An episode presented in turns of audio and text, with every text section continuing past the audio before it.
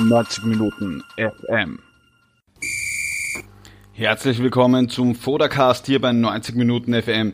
Ich habe mich mit Taktikexperte Momo Akondi über den Sieg gegen die Ukraine unterhalten und auch darüber, wie man die Italiener schlagen kann. So viel sei verraten, das, was die Österreicher gestern in der ersten Halbzeit gezeigt haben, kann auch gegen Italien zum Erfolg führen.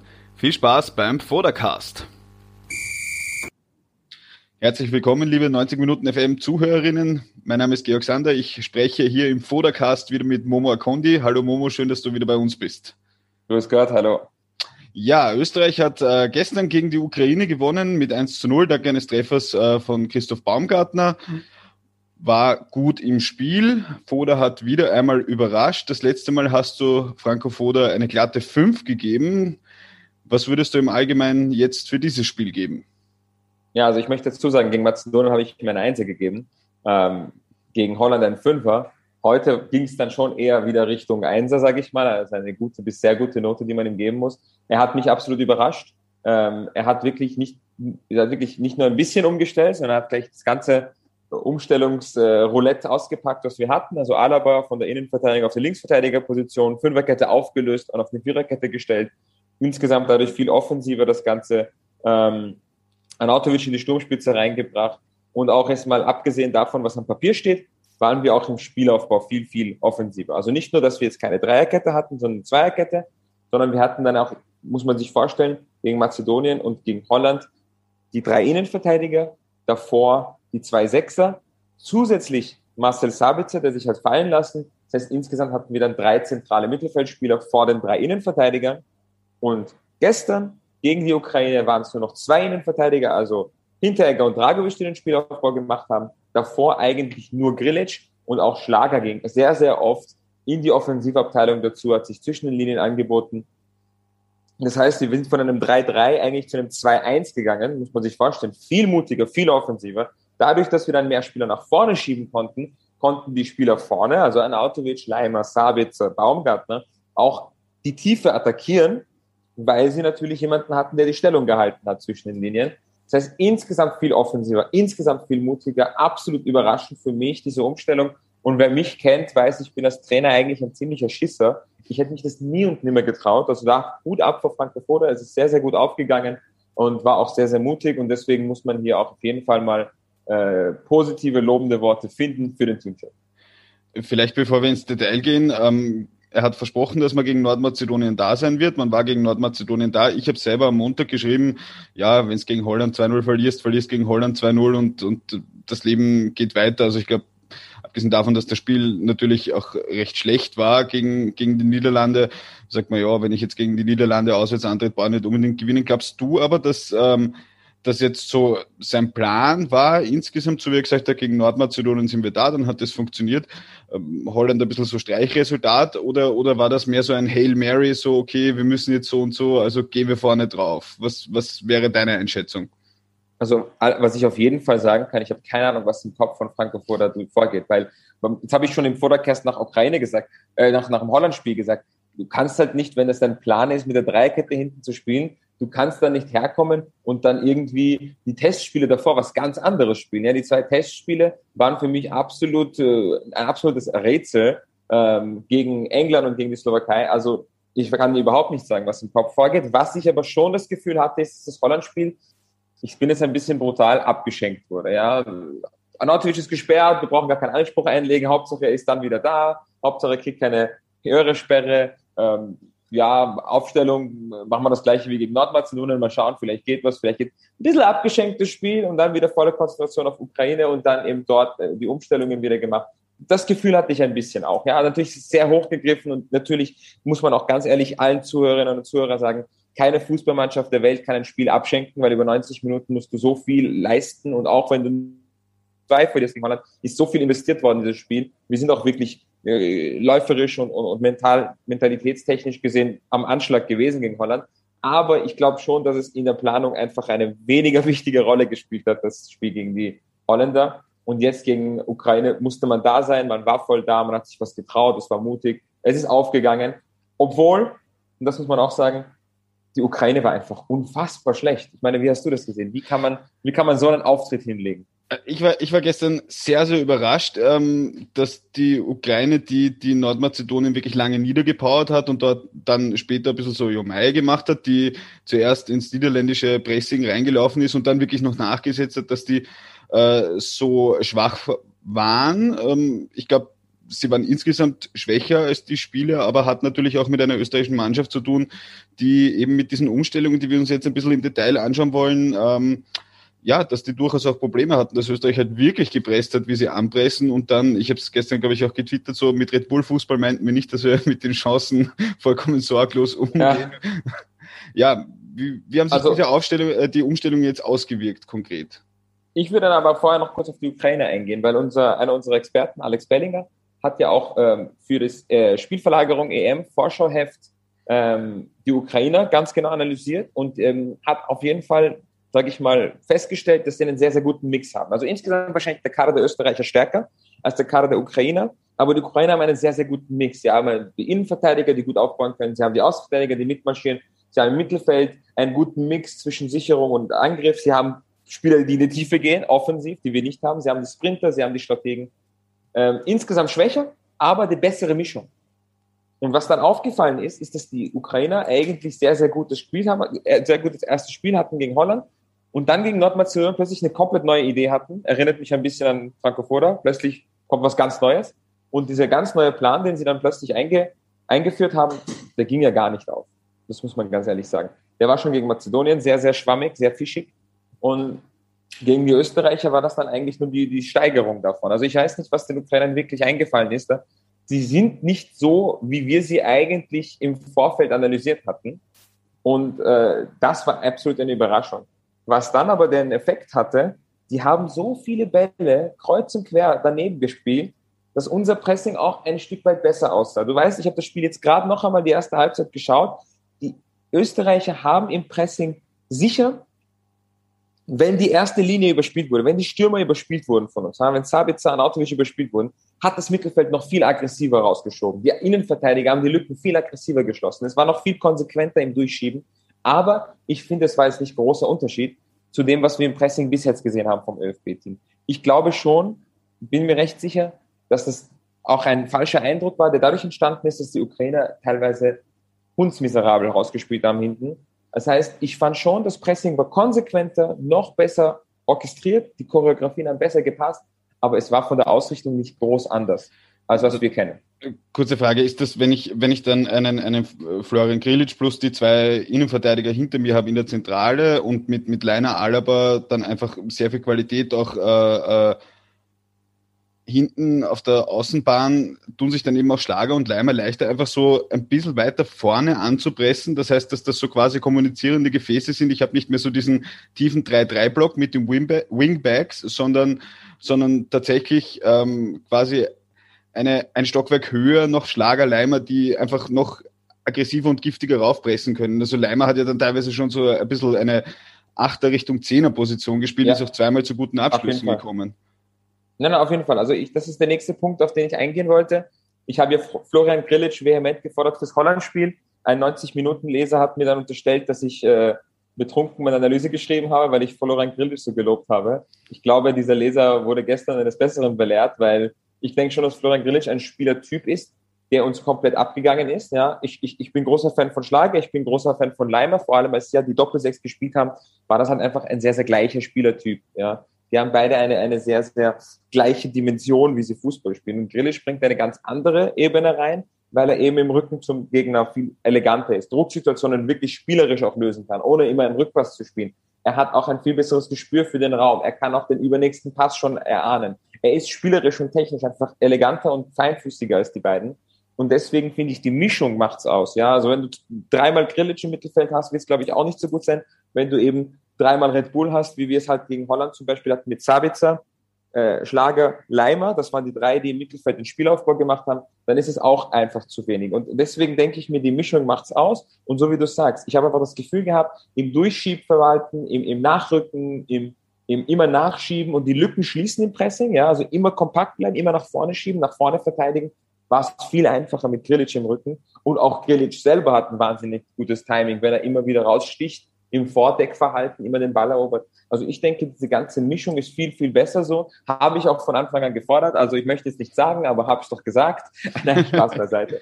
Äh, aber Grillic hier auf jeden Fall ein absoluter Faktor, der auch im Spielaufbau, der hat einfach viel größere Räume besetzt. Er kann viel bessere engen Situationen lösen. Dadurch braucht man auch nicht mehr einen zweiten und einen dritten Sechser ihm bei der Seite hinstellen. Er kann das alleine lösen. Das heißt, er hilft uns in allen Mannschaften, äh, in allen Spielphasen hilft uns Grillisch weiter. Im Spielaufbau löst er die Drucksituationen gegen den Ball, hält den Rücken frei, hat ein wunderbares Antizipation, Antizipationsvermögen, kann einfach jeden Ball voraussagen und auch dadurch die Balleroberungen so mehr oder weniger äh, quer durch seine Zone im zentralen Mittelfeld ausmachen. Und deswegen Florian Grillisch absoluter Gamechanger für uns und ansonsten das Pressing verbessert, synchroner, besser abgestimmt, konsequenter, aber von der Grundeinstellung nicht anders, als wir es kennen.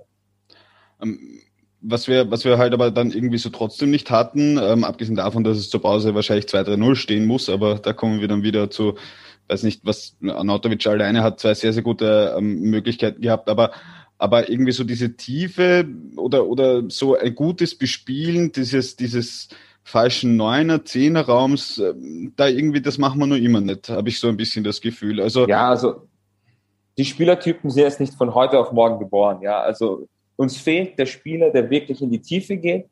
Marcel Sabitzer könnte das sein, aber der hat das die letzten zwei Jahre einfach eine viel zurückhaltendere Position gehabt, spielgestaltendere Position gehabt unter Julian Nagelsmann. Ansonsten, wie gesagt, ich habe keinen Spieler, der um dich in die Tiefe sprinten will die ganze Zeit. Und das haben zum Beispiel andere Kader schon. Und das geht uns einfach wirklich ab. Das wird jetzt nicht über von heute auf morgen entstehen. Das ist einfach eine riesen Schwachstelle im Kader. Und wenn man viele Tore schießen will und die ganze Zeit gefährlich sein will, braucht man das.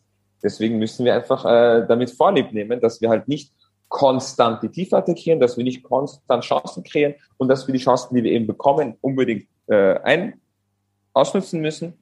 Und damit muss man einfach Vorliebe nehmen. Ja, man kann jetzt nicht wirklich den Kadertypen da erfinden. Ich sage es nochmal, Karim Onisivo ist der einzige Spieler, der das machen könnte. Und er ist halt nicht der Spieler für die Startelf. Das tut mir leid. Ja? Onisivo hat eine gute äh, Rückserie gehabt, eben mit, mit Bo Svensson bei Mainz 05. Aber er ist trotzdem kein Startelf-Kandidat. Anatovic hat viele von diesen Sachen drinnen, aber man merkt einfach, dass der lange verletzt war, schon ein höheres Alter kommt. Und ich habe halt zum Beispiel oft gehört, naja, warum haben wir in der zweiten Hälfte nicht so viel gepresst? Ja, ich meine, habt ihr das Interview von Anatovic nach dem Spiel gehört? Der war ja stehend K.O. Und du brauchst dann einen Stürmer, der es gewohnt ist, jedes Mal wieder den gegnerischen Innenverteidiger anzulaufen. Und wieder und wieder und wieder und wieder. Und das macht Anatovic nicht. Hat, musste er auch nie machen bei seinen Vereinen. Und es ist okay. Er ist ein anderer Spielertyp und er hat in anderen Spielsystemen gespielt, aber man kann nicht ohne Red Bull Sturm plötzlich Red Bull Fußball spielen 90 Minuten lang. Das muss man auch ehrlich sagen. Ich denke, innerhalb unserer Möglichkeiten sind wir wirklich sehr, sehr gut unterwegs. Wir bringen das Maximum aus dem Kader raus und äh, zu viel mehr wird es nicht reichen. Aber ich schließe nicht aus, dass man mit dem Kader die Italiener trotzdem ärgern kann, wenn natürlich der Spielverlauf für uns läuft und wenn wir natürlich da im Pressing wieder den Italienern ein bisschen auf die Nerven gehen können. Kommen wir dann nochmal einen Schritt zurück. Ähm, äh, interessanterweise, das sage ich jetzt unseren ZuhörerInnen auch, äh, du hast äh, gestern die zweite Halbzeit gesehen, heute die erste Halbzeit, das heißt quasi umgekehrt. Ich habe viel gelesen, ja, Mai, zweite Halbzeit voll der Zauder Fußball, du hast jetzt schon einen Aspekt reingebracht. Ich habe mir dann nur beim Schauen vor allem gedacht, also nachdem ich erste Halbzeit tatsächlich vor der zweiten Halbzeit gesehen habe und nicht umgekehrt wie du, habe ich, mir dann halt, hab ich mir dann halt wirklich gedacht, so, äh, ich verstehe es, ja. Ähm, du hast jetzt in der ersten Halbzeit mit, mit, mit, mit Pressing versucht, den zweiten Treffer zu erzielen. Die Ukrainer haben die Abwehr jetzt nicht vor große Probleme ähm, gestellt, muss man halt auch ganz ehrlich sagen. Und, und da habe ich jetzt gar nicht so diesen Foder-Zauder-Fußball gesehen, sondern ich habe hab das in der zweiten Halbzeit so gesehen, so dass Österreich durchaus gesagt hat, ja, wir können das, aber, aber warum der Gegner bietet uns nicht viel an, warum warten wir nicht halt einfach ein bisschen zu und machen klassisches Kontern, jetzt nicht Umschaltspiel, sondern klassisches Kontern, einfach kommt mal Burschen und dann schauen wir, ob der zweite Treffer gelingt, wo man, ich habe das sogar ein bisschen verstanden, also ich habe da nicht einmal vor der Zauder-Fußball gesehen. Ich habe es auch, ich habe auch absolut nachvollziehen können, fand auch, es war absolut die richtige Entscheidung und die richtige Herangehensweise in der zweiten Hälfte. Es war auch die sicher viel sicherere Herangehensweise weil im schlimmsten Fall gehst du im zweiten, in der zweiten Hälfte nochmal aufs Pressing, Anatovic kommt da nicht nach und vielleicht, ich weiß nicht, Alessandro Schöpf auch ist nicht für mich der Spieler für das Ganze jetzt äh, mit dem Jahr, das er hinter sich hat. Ich meine, davor unter David Wagner wahrscheinlich schon noch, aber Was die Schalke am Ende dann gespielt haben, war auch eher weiter entfernt davon. Und äh, im schlimmsten Fall läufst du dann in irgendwelche Konter rein oder beziehungsweise der Gegner überspielt dein Pressing so leicht, dass er extrem große Räume vorfindet. Und was machst du dann? Ja, dann, also für mich war es die absolut unsichere Variante. Kann, ich habe es nicht als Zauderfußball gesehen, außer als dann in der 70. dann ungefähr Ilsanker reinkommt, dann hat das schon einen richtigen Vordertouch gehabt, fand ich, hm, Ah, guter Vorderball mit Ilsanker in der 70. Das war schon gut. Aber, aber den kann aber man bringen, finde ich. Entschuldige, wenn ich dich unterbreche. Genau, genau, dann, du führst 1 zu 0, siehst, das zweite kommt nicht, also dann bringe ich in der 70. Minute schon durchaus. Hundertprozentig, hundertprozentig. In meiner Vorschau habe ich auch gesagt, Ilsanker, nachdem er in der WM-Quali immer gespielt hat, sollte nicht spielen, ist, hat aber seine Berechtigung im Kader, damit man mal, wenn man in der Führung ist, ihn mal einbringen kann. Das heißt, das ist sein Job, das macht er super, soll er so machen, finde ich super. Ähm, insgesamt zweite Hälfte, ein Schaltgang zurückschalten, ist für mich das Natürlichste auf der Welt gewesen. Vor allem mit den Spielern, die wir haben, mit der äh, Ausgangslage und ich sage es noch einmal, ja, die Ukrainer haben uns nicht vor große Herausforderungen gestellt.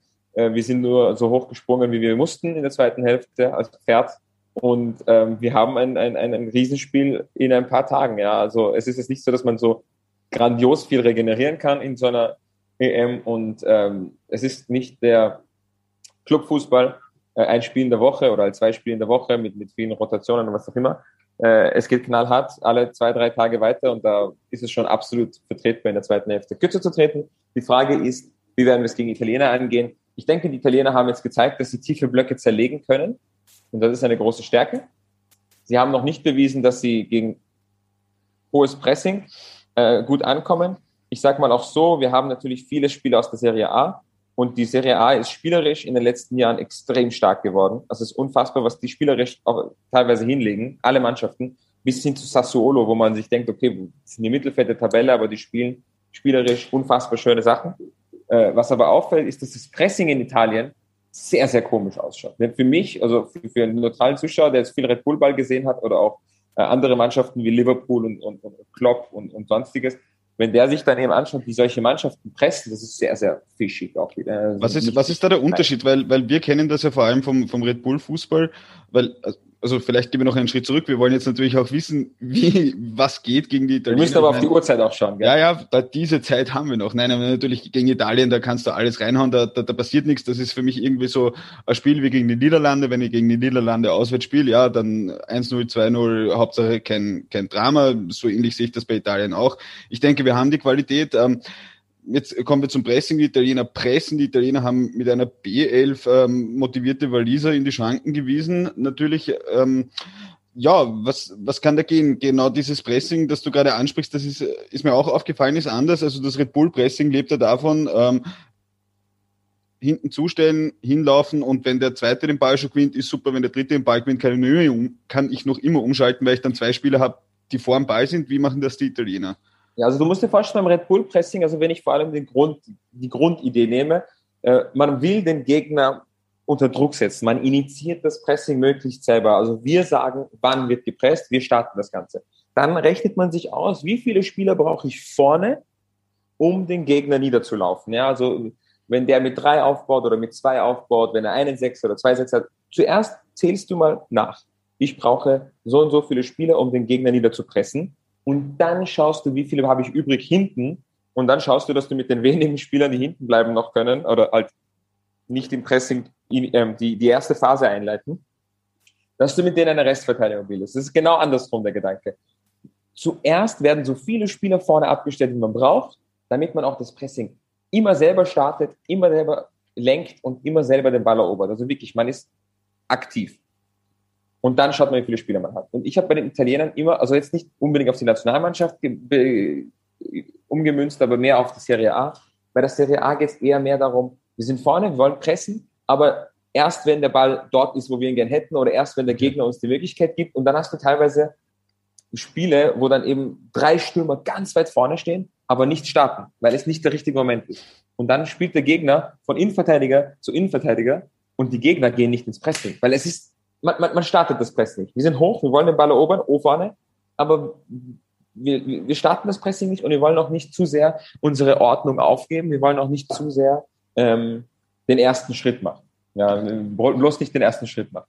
Und dann passiert halt oft, dass der Gegner halt wirklich sehr, sehr lange äh, hin und her spielt und es passiert nichts. Ja, das ist sehr, sehr komisch im Pressing. Und ich denke, so ein Pressing, wie wir es spielen, könnte die Italiener schon vor Probleme stellen, könnte die Veteranen äh, Bonucci und Chiellini auch vor Probleme stellen. Ich glaube, wir müssten da auf jeden Fall das als Stilmittel verwenden, äh, frühzeitig ins Pressing gehen, frühzeitig anraufen, ansprinten und die Italiener dazu zwingen, dass sie diese oder jene Entscheidung treffen, ob sie links oder rechts spielen. Wir müssen das vornehmen, wir müssen das erzwingen und dann, glaube ich, kann man sie überraschen, dann kann man noch ein bisschen was rausholen. Ähm, ich glaube, also Pressing ist jetzt unabhängig von der, von der Grundordnung, die ich habe, aber ich nehme an, du wirst ähm, sagen, vorne draufgehen, ähm, wahrscheinlich am ersten noch mit Gregoritsch, der glaube ich der schnellste und fitteste von den, von den drei Stürmern ist, die wir haben, wenn du Onisivo nicht in der Startelf haben bist, aber einfach ähnlich wieder im, im, im 4-1, äh, 4-1 oder wie auch immer man das jetzt ähm, benennen mag, was wir da hatten. Das heißt, vorne draufgehen, pressen, was geht und schauen, wie die Italiener damit umgehen, weil der Umkehrschluss hinten reinstellen zu Tode gefurchten ist auch gestorben, oder? Also hinten reinstellen, ich kann mir nicht vorstellen, dass wir besser hinten reinstellen können als Türkei, Italien und Wales. Das, das kriegen wir nicht hin. Also wir haben jetzt niemanden, wir haben auch nicht die Spieler dafür. Wir haben keinen einzigen Spieler, der hinten zum Mauern da ist, außer wenn wir jetzt Ilsanker wieder reinbringen. Aber wir haben spielerische Innenverteidiger, wir haben vordeckende, vorverteidigende, mutige Innenverteidiger. Sollten wir nutzen, wir sollten draufgehen, Heil in der Offensive suchen, ultra hoch pressen, so, soweit es geht und schauen, dass man, und ich sag's noch einmal, wir brauchen einen sehr, sehr guten Spielverlauf. Ein Lucky Punch, ein Fehler, vielleicht ein Elfmeter, der für uns, der vielleicht mal so mittel ist, ja, wenn der Schiri mal ein bisschen ein Auge zudrückt. Oder wenn uns hinten was passiert, was wirklich passieren kann gegen die Italiener, dass wir Glück haben, dass der Schiri vielleicht mal das zurückpfeift, dass der Stürmer ausrutscht. Sowas. Wir brauchen wirklich einen Spielverlauf, der für uns ist. Wenn wir wieder nach zehn Minuten einen, einen Elfmeter von Alaba so, so in die Richtung haben, dann wird es so oder so unheimlich schwer, vor allem gegen diese Italiener. Und ich glaube, da hat jeder gesehen, was die äh, auf den, auf den, aufs Parkett bringen. Und wie gesagt, wir sind nicht chancenlos, das möchte ich auf keinen Fall sagen. Wir brauchen aber einen sehr, sehr guten Spielverlauf und wir sollten zumindest einen neuen Ansatz probieren, was die Italiener bis jetzt noch nicht hatten. Zu glauben, dass wir das, was die ersten drei Mannschaften versucht haben und nicht geschafft haben, jetzt plötzlich hinkriegen, besser, ist, denke ich, ein bisschen träumer, träumerisch oder utopisches Denken. Wir sollten was Neues probieren. Die Italiener können tiefe Blöcke zerlegen, können sie aber auch gegen hohes Pressing bestehen, vor allem mit den Veteranen aus der Serie A. Das wage ich zu bezweifeln und ich denke, da sollten wir auf jeden Fall Vollgas draufgehen. Und wie du es gesagt hast, ja, es ist keine Schande, gegen Italien auszuscheiden und äh, zu Tode gefürchtet ist auch, ist auch gestorben und das bringt uns gar nichts. Wir sollten wirklich Vollgas gehen, voll motiviert, voll mutig. Okay, Moment, passt. Das heißt, wir bleiben jetzt einfach oder bleiben jetzt frohen Mutes, schauen, dass das klappt. Und ähm, ich glaube, ich kann für alle sprechen, wenn wir am Sonntag einen Fotocast machen und wir besprechen ein Viertelfinale mit österreichischer Teilnahme. Da bin ich dabei. Ja, dann sind wir alle dabei. Gut, danke Alles dir. klar. Gut. Wunderbar, Tschüss. alles klar. Ciao, ciao.